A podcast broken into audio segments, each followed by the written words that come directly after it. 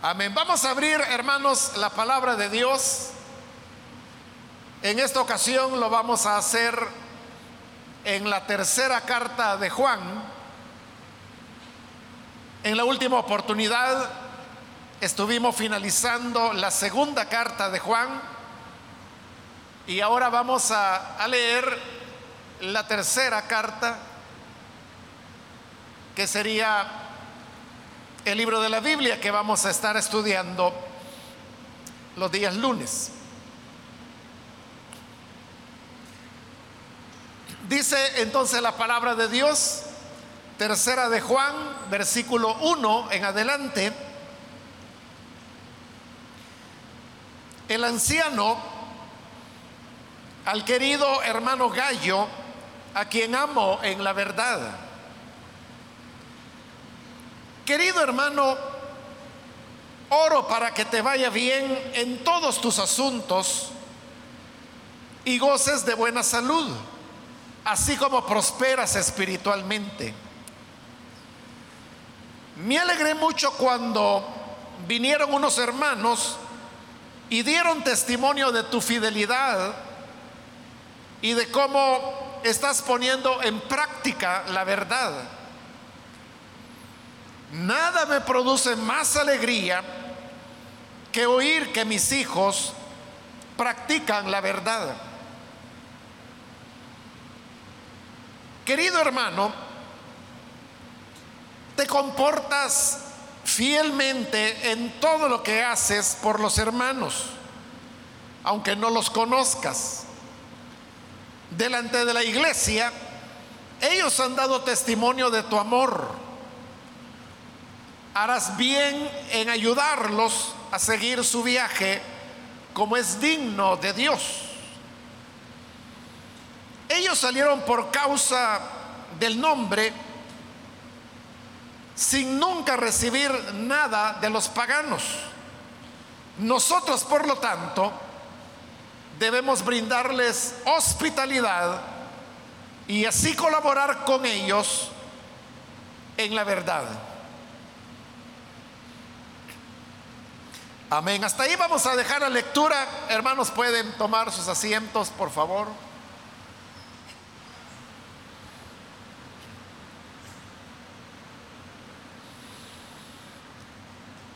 Hermanos, vamos a iniciar en esta oportunidad el estudio de la tercera carta de Juan.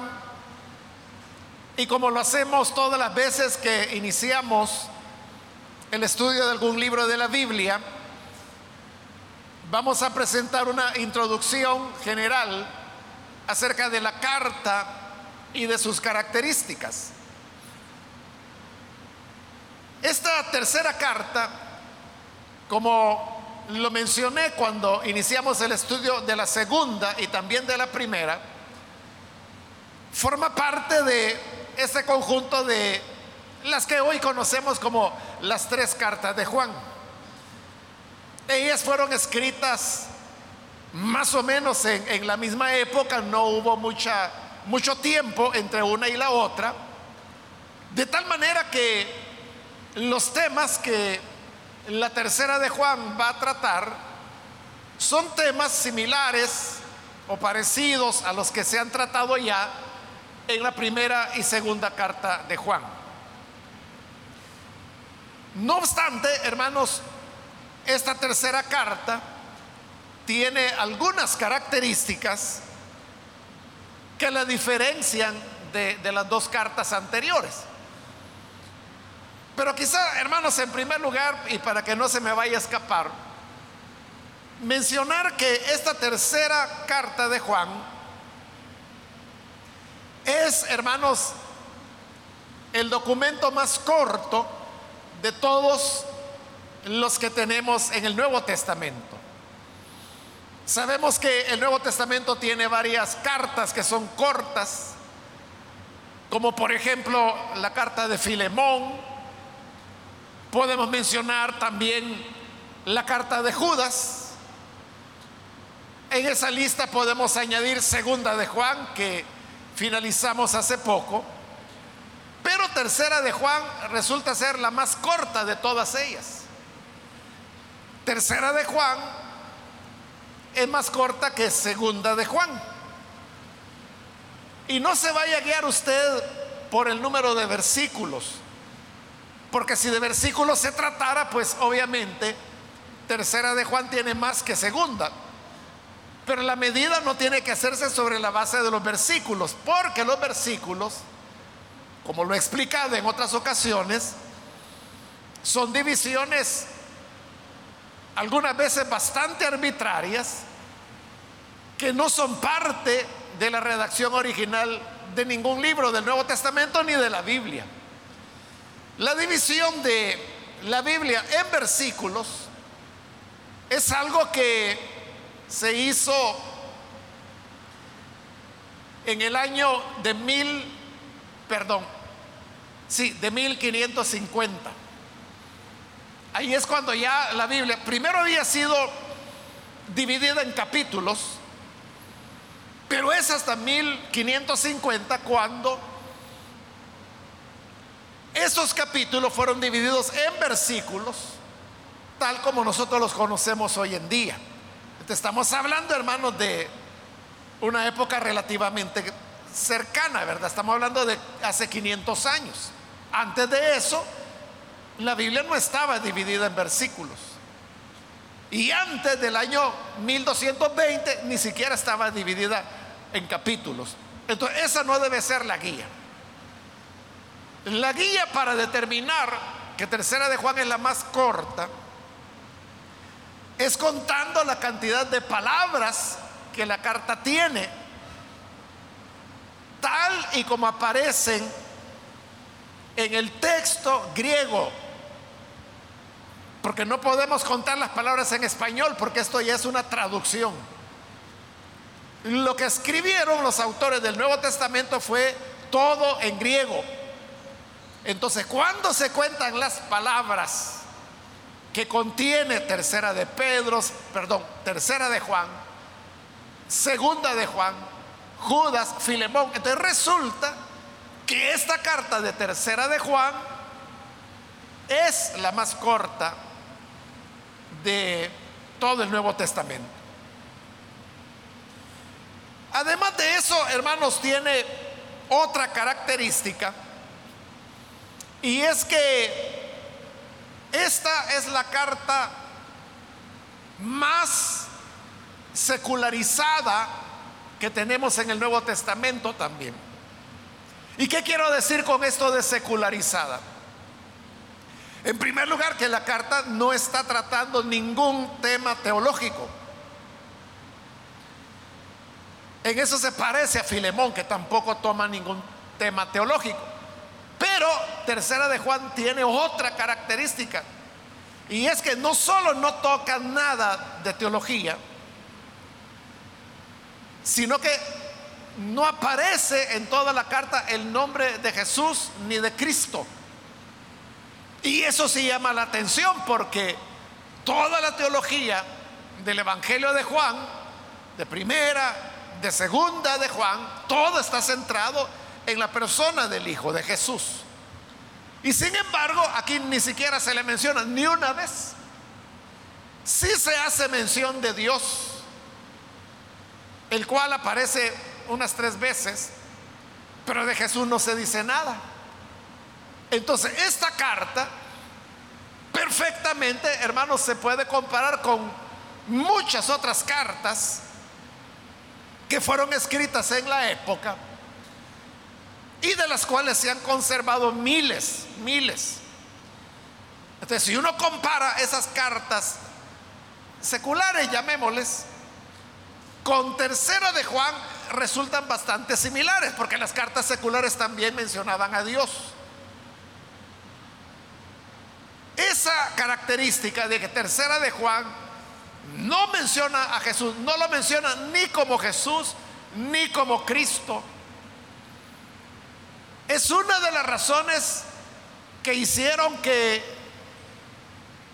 se tomara más tiempo los primeros cristianos en reconocer tercera de Juan como parte de la escritura. Es decir, tercera de Juan es ya de los últimos libros que fueron aceptados como escrituras y posteriormente incorporados al Nuevo Testamento.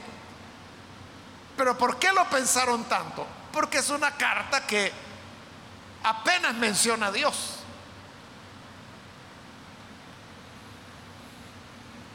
Otra característica que podemos encontrar, hermanos, en esta carta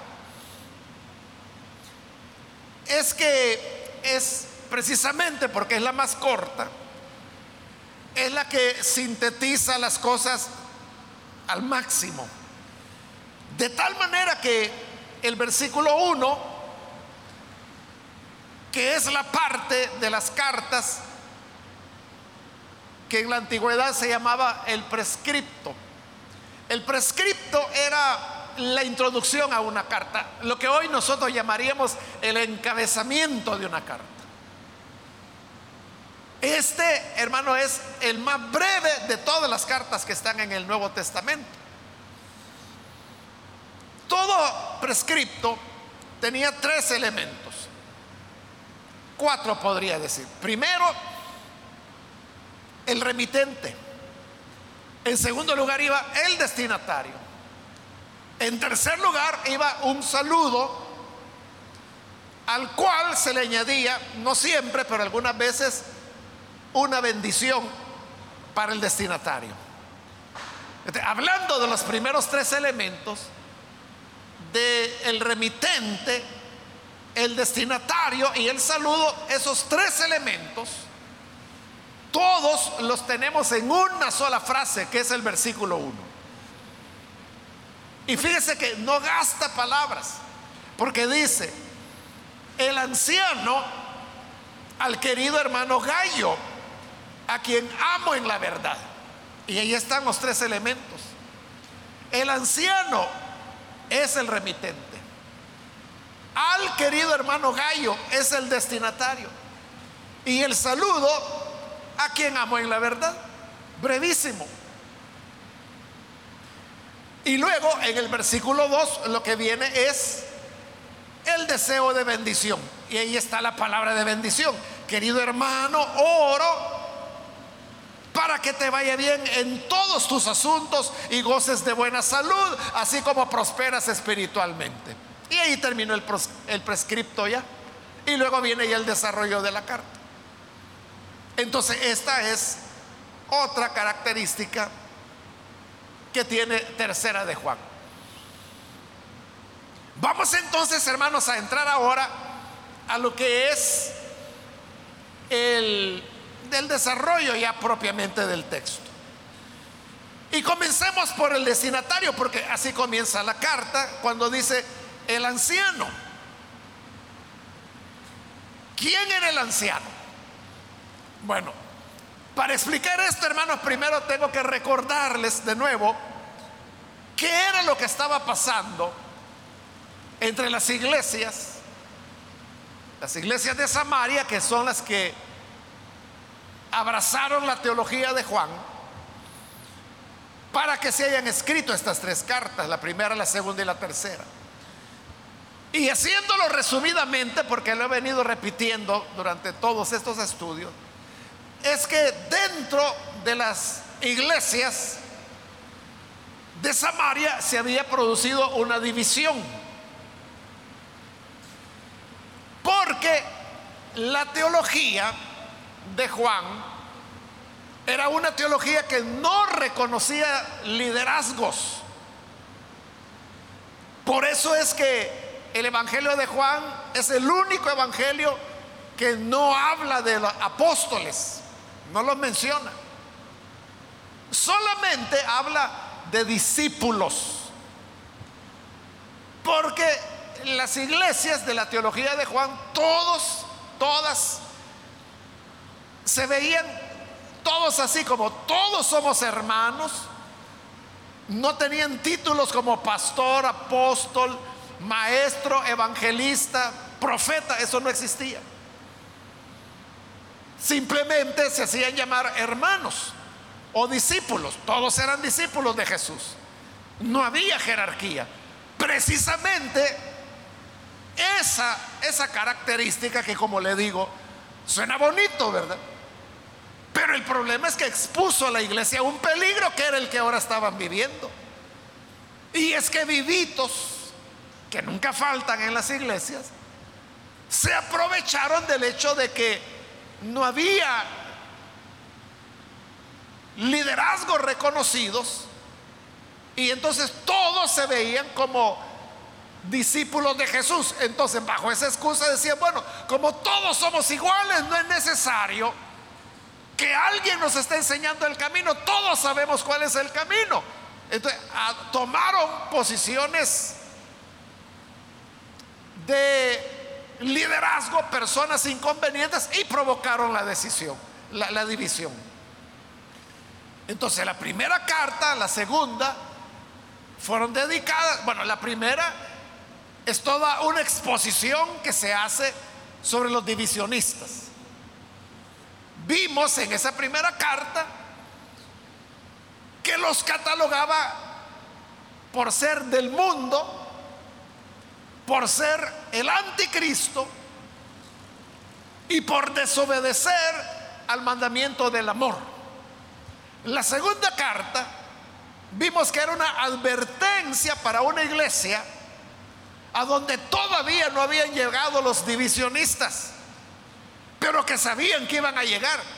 Y por eso la recomendación era, si alguno viene a ustedes y no trae esta doctrina, no lo reciban, ni le digan bienvenido. Y uno podría preguntar, ¿y eso no, no es falta de amor? Que uno no salude a otras personas solo porque no tienen la misma doctrina. Por eso es que el tema de segunda de Juan, como lo vimos, era la relación que hay entre la verdad y el amor, que también va a ser mencionado en esta tercera carta. Ya lo vamos a ver. Entonces, la enseñanza es que el amor siempre está relacionado con la verdad. No se puede amar aquello donde no hay verdad. Y donde quiera que hay verdad habrá amor. Pero como estas personas no andaban en la verdad, el creyente no tenía que sentirse obligado a mostrar amor porque en eso estaba el peligro. Que si lo recibían, iban a recibir a personas que lo que querían era apartarlos a ellos de la verdad. Esta tercera carta de lo que está hablando es de un hermano que se llamaba Gallo, ya vamos a hablar de él, y lo que estaba ocurriendo era que las iglesias que se habían dividido no querían recibir a los hermanos que enseñaban la palabra y que continuaban todavía en la verdad, en el amor. En cambio, Gallo sí los recibía. Entonces la carta va con el propósito de animar a Gallo que siga haciendo lo correcto, aunque otros no lo están haciendo, que él sí lo haga. Entonces, habiendo presentado el panorama, hoy volvemos a la pregunta que nos hacíamos. ¿Quién era el anciano? El anciano, hermano, era un discípulo de los discípulos. Es decir, como aquí ya estamos en la segunda generación, cuando menos, entonces Juan, el apóstol, él era la primera generación quien había escuchado directamente a Jesús. Pero Juan generó otros, otros discípulos, a los cuales generó en su juventud. Pero este discípulo ya hoy se ha convertido en un anciano. Y esta segunda generación ha formado una tercera generación de creyentes es en esta tercera generación donde se ha producido la división. ¿Quién era entonces el anciano? Era alguien que pertenecía a la segunda generación. Alguien que había escuchado directamente de los que habían sido testigos de las cosas que Jesús había hecho, es decir, de Juan. Pero hoy note que hay un gran cambio. Que esta es la primera vez en las cartas donde se está hablando de un liderazgo. Porque le hemos dicho que en las iglesias de la teología de Juan no se reconocía el liderazgo. Pero tanto la segunda como la tercera carta, quien las escribe es alguien que se hace llamar el anciano. Y como lo expliqué cuando vimos la segunda carta, era como una manera tímida, pero al menos está ya reclamando cierto nivel de, de liderazgo o por lo menos de respeto cuando se presenta a sí mismo como el anciano. Entonces es un discípulo de la segunda generación. Y dice que le escribe al querido hermano Gallo. De Gallo, hermanos, no sabemos mayor cosa más que la mención que se hace de él en esta carta. Hay otras personas que también se llamaban Gallo, que aparecen, por ejemplo, en el libro de los Hechos, en las cartas de Pablo, aparece en Romanos y en Primera de Corintios, Pablo menciona también a, a un Gallo. Pero Pablo escribió eso en épocas muy tempranas. Es decir, no era este gallo, no podía ser este gallo. Entonces no podemos relacionar a este gallo de la tercera de Juan con ninguno de los gallos que se mencionan en Hechos, en Romanos o en Primera de Corintios. Entonces, ¿quién era este? No lo sabemos. Pero por el contexto vamos a ver que Gallo era un hermano que continuaba siendo fiel a la línea de las iglesias de la teología de Juan. Es decir, que él seguía en la verdad, seguía en el amor y seguía reconociendo a los que les habían enseñado, como el anciano que ahora está redactando la carta. Y además Gallo era un hombre que tenía bastante solvencia económica. Él tenía dinero.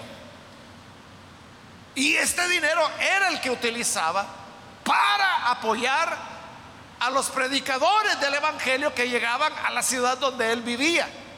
Eso lo vamos a ver más adelante.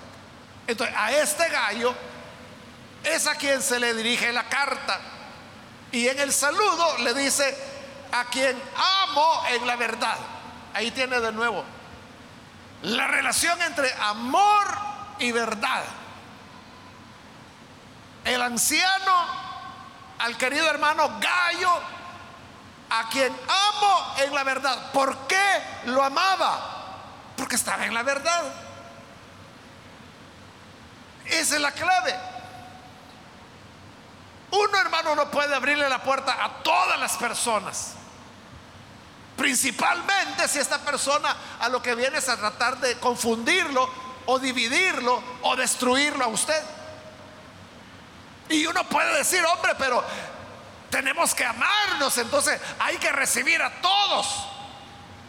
Pero segunda de Juan dijo, no, no. No, porque si ustedes lo reciben, van a ser participantes de sus malas obras. Entonces, ¿cómo debemos amar? ¿Cómo lo dice la carta? Amar a los que andan en la verdad. En el versículo 2 tenemos, como le dije, la bendición, la cual dice, querido hermano, Oro para que te vaya bien en todos tus asuntos. ¿Cuáles eran los asuntos de Gallo a los cuales este anciano dice que oraba para que el Señor lo bendijera en esos asuntos? No lo sabemos, como no tenemos información de quién exactamente era Gallo, no sabemos cuáles eran sus asuntos, cuál era su negocio, porque artesano de seguro no era, agricultor tampoco. Lo más probable es que él era un comerciante.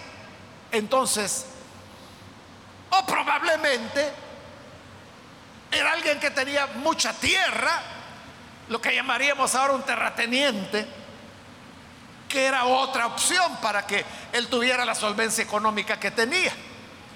Pero haya sido, hermano, trabajar la tierra o haya sido el comercio, el punto es que dice yo oro para que el Señor bendiga todos tus asuntos. Y sus asuntos era la manera como él se ganaba la vida. Entonces, este saludo o esta bendición comienza con los negocios, digámoslo así, que Gallo tenía. Y luego le dice, en segundo lugar, y goces de buena salud. no solo le está deseando que todo marche bien con sus negocios, sino que también ora para que él pueda tener salud. Tener salud, hermanos, en esa época era una cosa muy complicada. Porque la gente no sabía, por ejemplo, de la existencia de virus, de bacterias, de microbios. Y por lo tanto no sabían de qué cuidarse. Y eso hacía de que las personas constantemente se enfermaran. El agua que bebían, por ejemplo, podía estar contaminada. Eso era lo que le ocurría a Timoteo. Y por eso el consejo que se le da cuando dice, ya no bebas más agua, sino que usa un poco de vino. ¿Por qué razón? Porque el agua podía estar contaminada. Entonces lo que dice la carta, que hoy conocemos con el nombre de a Timoteo, es que le dice, por causa de tus constantes enfermedades del estómago, era por beber agua contaminada. Y ellos habían logrado descubrir una relación entre las enfermedades estomacales y el agua. Pero ellos no sabían por qué esa agua enfermaba del estómago y otras no. Porque las aguas se veían cristalinas. Pero el problema es que podían tener algún tipo de contaminación. Pero ellos no lo sabían. Pero sí sabían que el vino no producía ese efecto. Porque como el vino tiene un nivel de fermentación, esa fermentación produce alcoholes, cierto nivel de alcohol. Y ese alcohol era el que destruía virus o bacterias que podrían haber surgido del mosto del jugo de la uva, que era de donde se elaboraba el vino. Entonces,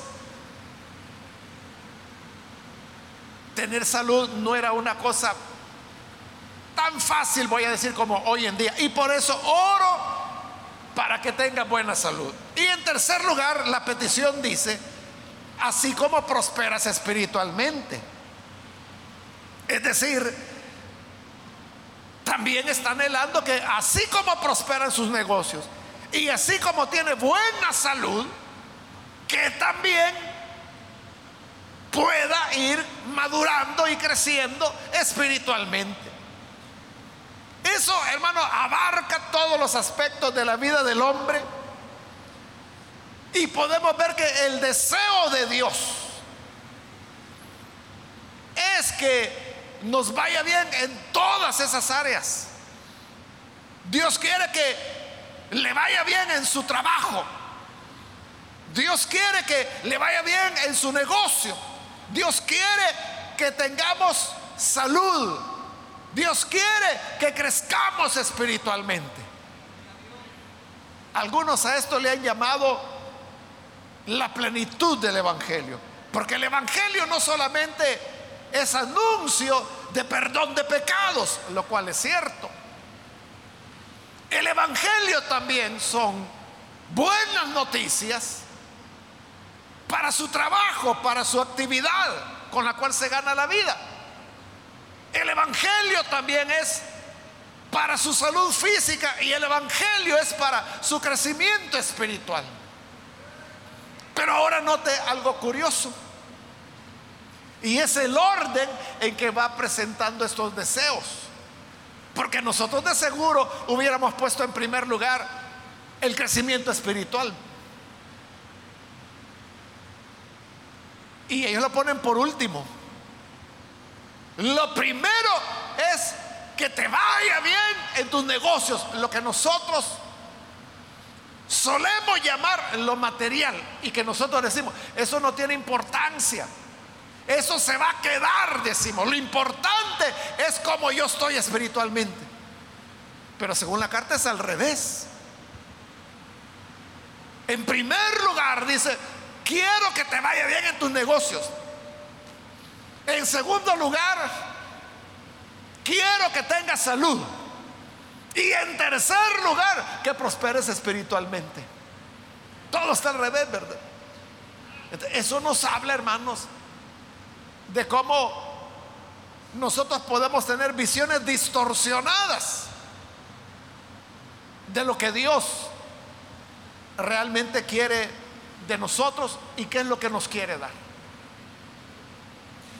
Habiendo ya deseado la bendición, viene el versículo 3. Me alegré mucho cuando vinieron unos hermanos y dieron testimonio de tu fidelidad y de cómo estás poniendo en práctica la verdad. El anciano estaba contento porque habían llegado hermanos que habían llegado contando acerca de Gallo. Y le habían dicho, mire, comentaban, ¿verdad? Porque ese era el tema del día, las iglesias que se habían dividido. Fíjese que aquellos de por allá ya se fueron, ya se dividieron. Los menganos por allá también se separaron. Bueno, y ellos que no habían dicho que no, que no se iban a separar jamás, pero mire, ya se fueron. Era desalentador oír que se iban esta iglesia, la otra, la otra, la otra. Pero de repente, pero sabe de gallo, él permanece fiel.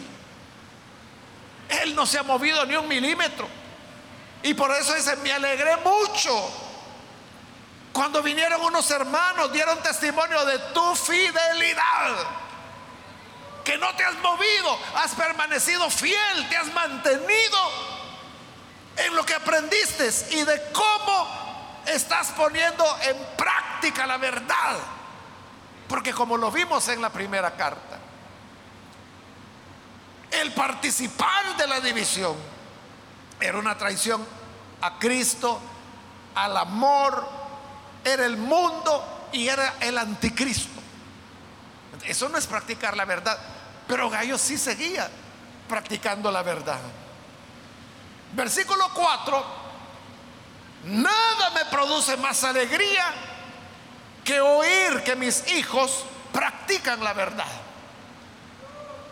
No hay nada que llene de más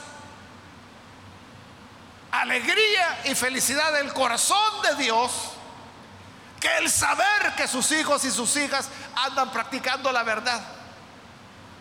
Eso es lo que a Dios le agrada más que, que nada. Siempre tengámoslo en cuenta. Porque muchas veces nosotros creemos de que podemos contentar a Dios porque, Señor, hoy traigo mis diezmos, como que es un premio que le estamos dando a Dios. No, ahí solo le estamos devolviendo una pequeña parte de todo lo que Él nos ha dado.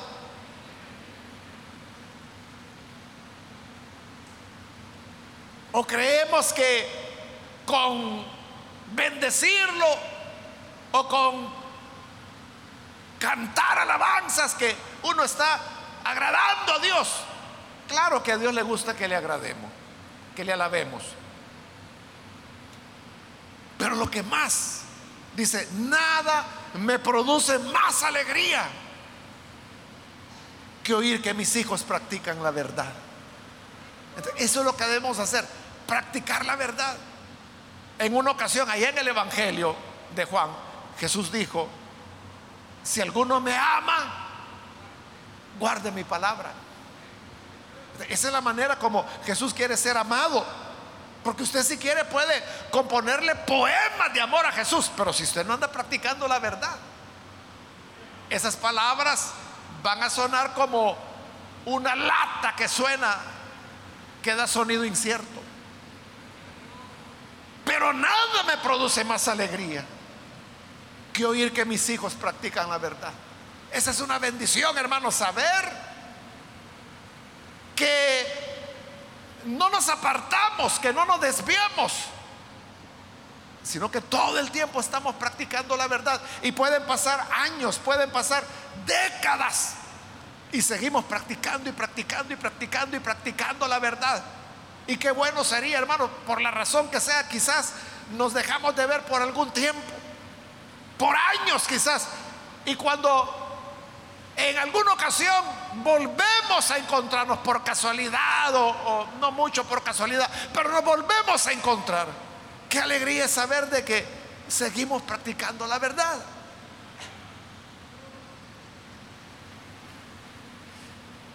Ya algunas veces he contado, hermanos, esto fue hace años, yo iba caminando por la calle y en dirección hacia mí venía un hombre y yo desde que lo vi, su rostro me pareció familiar. Y yo seguía caminando y él seguía caminando hacia mí. Y yo preguntándome, ¿dónde lo he visto? ¿Dónde lo he visto? ¿Dónde lo he visto? Y luego él me vio y también yo vi que se me quedó viendo. Entonces yo dije, bueno, me conoce. Pero ¿dónde lo he visto? No, no me acordaba. hasta que quedamos frente a frente, hermano. Y él estaba ahí frente a mí y los dos nos detuvimos viéndonos. Y él me dijo, ¿Usted es el hermano Mario? Me dijo. Sí, le dije yo. Todavía en el Evangelio, me dijo. Sí, le, sí, le dije yo. Y usted le dije yo. También me dijo. Ah, entonces Dios le bendiga, le Así fue ese encuentro, medio raro, ¿verdad? Teníamos años de no encontrarnos. O sea, yo solo sabía que su rostro me era familiar, pero no me acordaba quién era. Y él también, ¿verdad? Como había pasado un tiempo sin vernos. Por eso hasta no estaba seguro que, yo fuera yo, ¿verdad? Por eso me preguntó, ¿usted es hermano Mal? Sí, le dije. ¿Y todavía está en el Evangelio? Sí, le dije. ¿Y usted? Sí, me dijo. Ah, bueno, entonces todo está bien. Eso es lindo, ¿verdad, hermano? Pero qué pena sería que nos encontráramos. En realidad me ha ocurrido también bastantes veces, bastantes veces lastimosamente, de personas que me dicen, no, mire, si yo iba a Elín, yo iba a la iglesia. Y a veces me preguntan, ¿y usted cómo ha estado? Pues yo estoy donde siempre estuve, les dije. Yo siempre estoy en el mismo lugar detrás del púlpito, les dije. Usted es el que ya no llega. Pero, pero qué triste, ¿verdad? De que un día estuvieron aquí y aquí nos vimos y aquí nos gozamos, aquí alabamos a Dios, aquí recibimos su bendición. Pero hoy ya no están, ya no vienen. Ellos mismos dicen, no, mire, yo iba, pero me aparté o me descuidé. Siempre hay razones, ¿verdad? Pero nada, dice la carta, me produce más alegría que oír que mis hijos practican en la verdad. Mantengámonos siempre, hermanos y hermanas, practicando la verdad.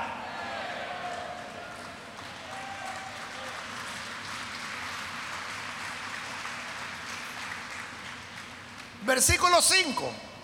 Aquí ya va entrando en materia. Querido hermano,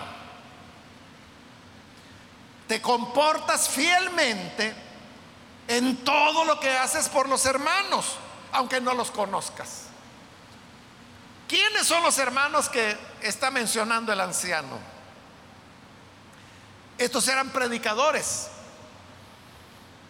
a los cuales, hermanos, se le llamaba itinerantes.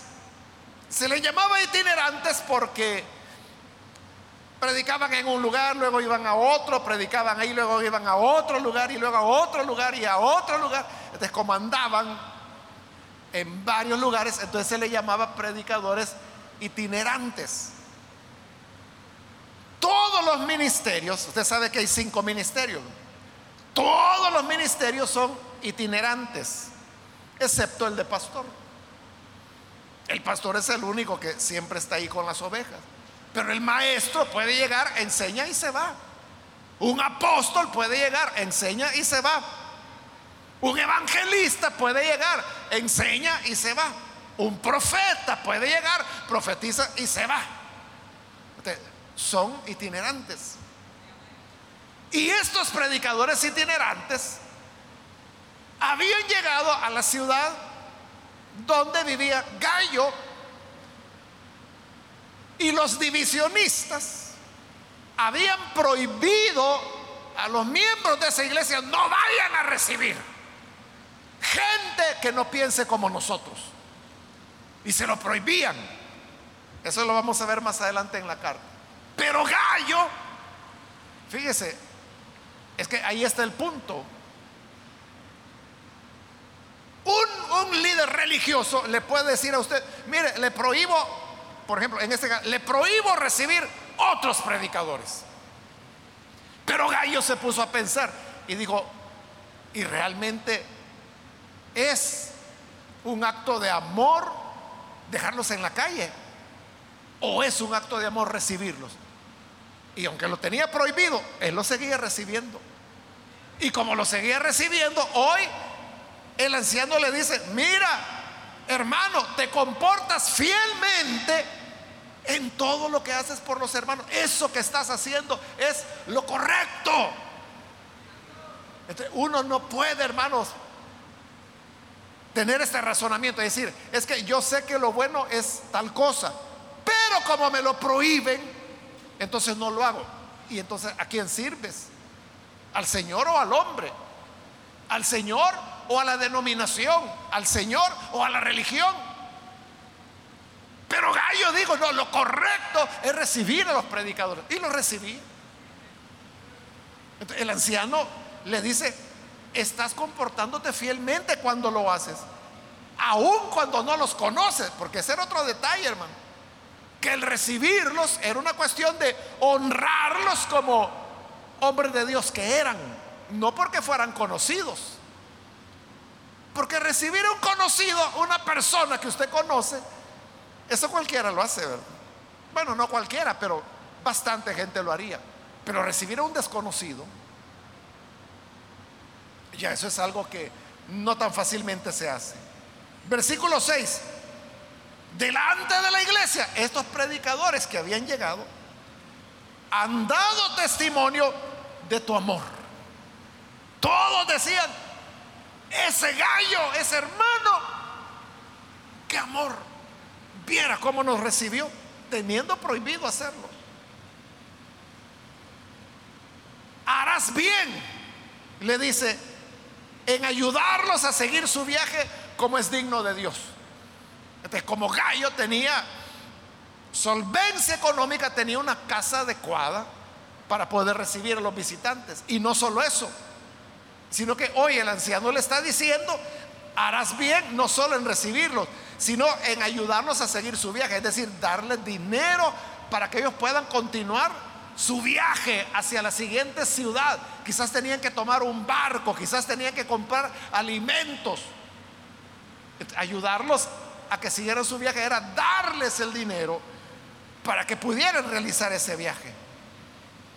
¿Y por qué razón? Dice el versículo 7.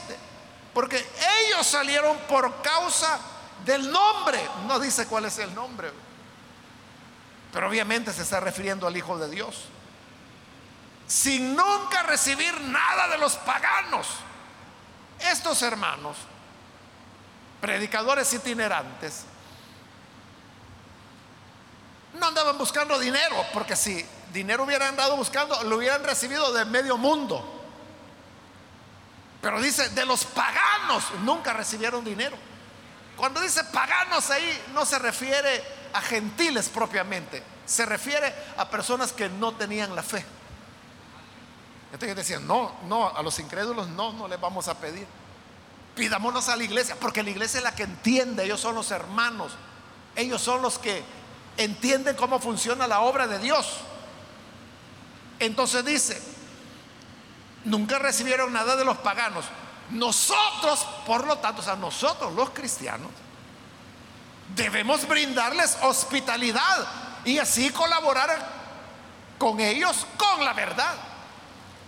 ¿Por qué, hermano? Es que uno da ofrendas. ¿Por qué yo doy mis diezmos? ¿Por qué yo doy ofrendas? Y he diezmado y ofrendado, hermano, desde los 17 años, desde que fue mi conversión. En esa época yo ni trabajaba.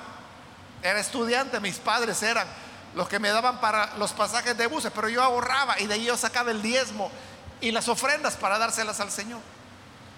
¿Y por qué lo he hecho casi toda mi vida? Porque yo sé que haciéndolo estoy colaborando con la obra de Dios. O sea, yo no estoy pensando, voy a dar esto porque hay que pagar la luz, o voy a dar esto porque hay que comprar una nueva guitarra. No, yo lo que estoy pensando es que voy a dar esto porque con esto la obra de Dios sigue adelante. Eso es lo que está diciendo la carta también. Dice, debemos brindarles hospitalidad y colaborar con ellos con la verdad. Es una colaboración con la verdad. Entonces, Gallo era famoso por su amor, por el amor con que recibía aún a personas que él no conocía. Hermanos, como otras veces yo se los he dicho, ustedes también son famosos por su amor, igual que Gallo. Usted sabe que siempre están viniendo a nuestro país grupos de hermanos. En este momento hay un grupo como de 20 hermanos de Guatemala que quieren venir a conocerlos a ustedes, quieren conocer la iglesia. Y, muchas veces estos hermanos por lo menos cuando se comunican conmigo, casi siempre me preguntan, eh, ¿y hay hoteles? Por supuesto que hay hoteles, les digo. ¿Y como cuánto vale? Eso depende de usted, le digo. O sea, si usted quiere un hotel de primera categoría, de, de cinco estrellas, ahí le digo. Ahora, si usted quiere un hotelito más sencillo, pues también hay, ¿verdad? De, a saber cuánto, nueve dólares la noche, no sé cuánto costará. Pero le digo, si usted tiene dificultades, no tiene mucho presupuesto, no se preocupe, le digo, porque los hermanos de la iglesia lo pueden hospedar. Y la mayoría dice, va, está bien. Nos vamos a quedar. Solo necesito, le digo, que me mande la lista de los que van a venir y que en la lista usted indique si son, por ejemplo, esposo y esposa, para ponerlos en una sola casa. O si son padre e hijo o padre e hija. O sea, saber que son familias para que se queden en una misma casa. Y entonces ya los hermanos pastores se encargan de decirles a ustedes, hermano, y usted pudiera recibir a estos hermanos que van a venir. Usted jamás los ha visto en la vida. No sabe quiénes son. Pero ustedes se destacan por el amor con que los reciben. ¿Y por qué digo esto? Porque, hermanos, visitando iglesias en otros países con bastante frecuencia. Hay hermanos que dicen, yo estuve en El Salvador, fui en tal año y estuve con la familia y me dan el nombre, los Hernández. Y yo ni sé quiénes son los Hernández. Todavía están en la iglesia. Y le digo, hermano, pero la iglesia es tan numerosa que no sé de qué Hernández me está hablando. Y peor que Hernández es uno de los apellidos más comunes en nuestro país, ¿verdad? Ah, bueno, pero y ya me empiezan a contar. Es que mire, los mejores desayunos nos llevaron a, a comer los planes y comienzan a contar todo lo que ustedes han hecho. Y eso es lo que se oye, la fama de su amor, de su hospitalidad, que son unos grandes anfitriones, que los reciben, que los atienden, que los sacan a pasear, hasta eso, o sea, eso no, tendrían por qué hacerlo, pero lo hacen. Y se hacen amigos.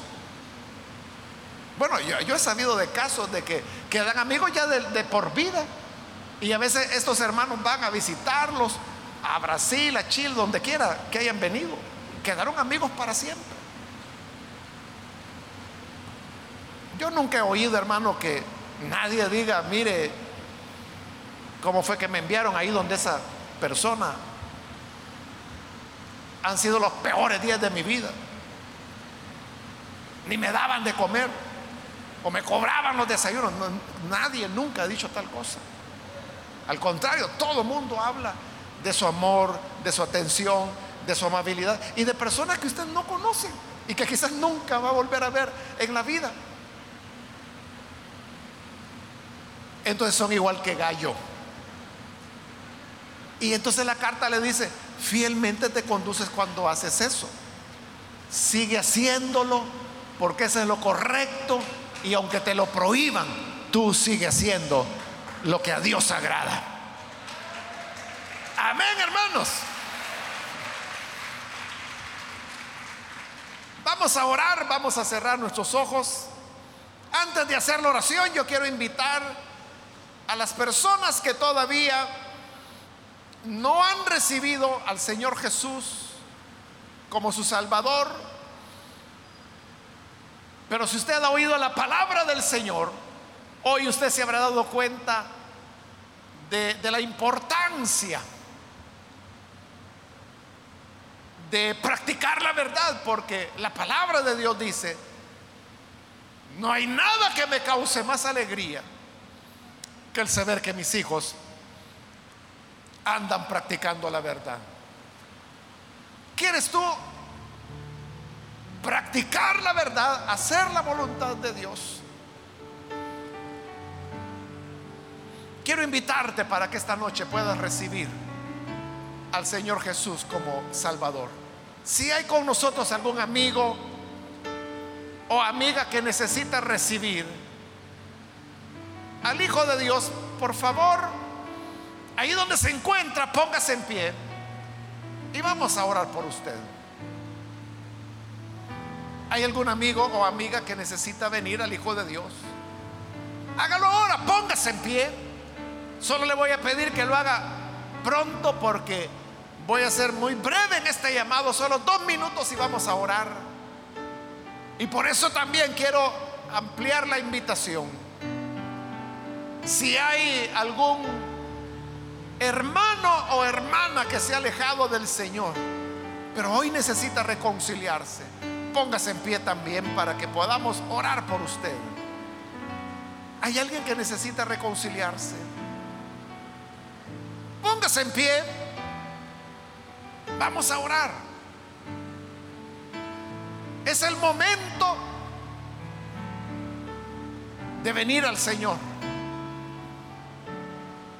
¿Hay algo, alguien que lo hace? Hago ya la última llamada y vamos a orar. Si hay alguien que necesita venir a Jesús por primera vez o necesita reconciliarse, póngase en pie en este momento. Porque esta es ya la última llamada que hice y vamos a orar. ¿Hay alguien que lo hace? Muy bien, aquí hay un hombre, Dios lo bendiga. ¿Hay alguien más que quiera sumarse a esta oración?